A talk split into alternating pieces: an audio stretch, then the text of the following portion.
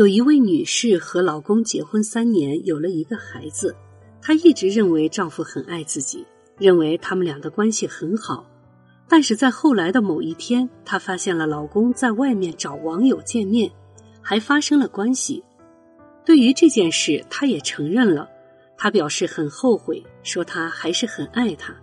她伤心极了，感觉受到了极大的欺骗，不知道该不该相信他，不知道和他是否能继续生活下去。伤心归伤心。气愤归气愤，但他不知道为什么不想和他离婚。他怀疑自己是不是太没有骨气了。这是一个夫妻之间发生矛盾的特例。夫妻之间类似的事情很常见。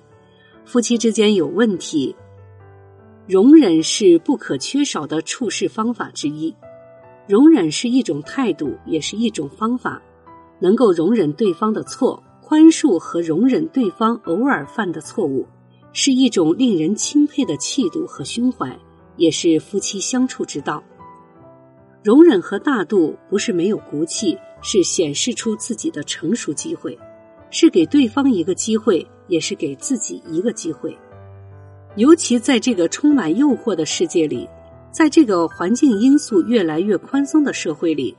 不论男女，都会增加一些犯错误的几率，谁也无法保证自己永远经得住诱惑，而在诱惑面前失去定力，无疑是对感情的严重损害。但只有对方知道了过错，明白了危害之所在，保证不再犯错，那么错误并非就一定不可饶恕。一般情况下。一方出轨总是证明婚姻中存在某些问题，需要醒悟、沟通和反思自己的责任和问题，然后加强沟通，防漏补缺。温馨提示：最温顺的丈夫惯出最暴虐的妻子。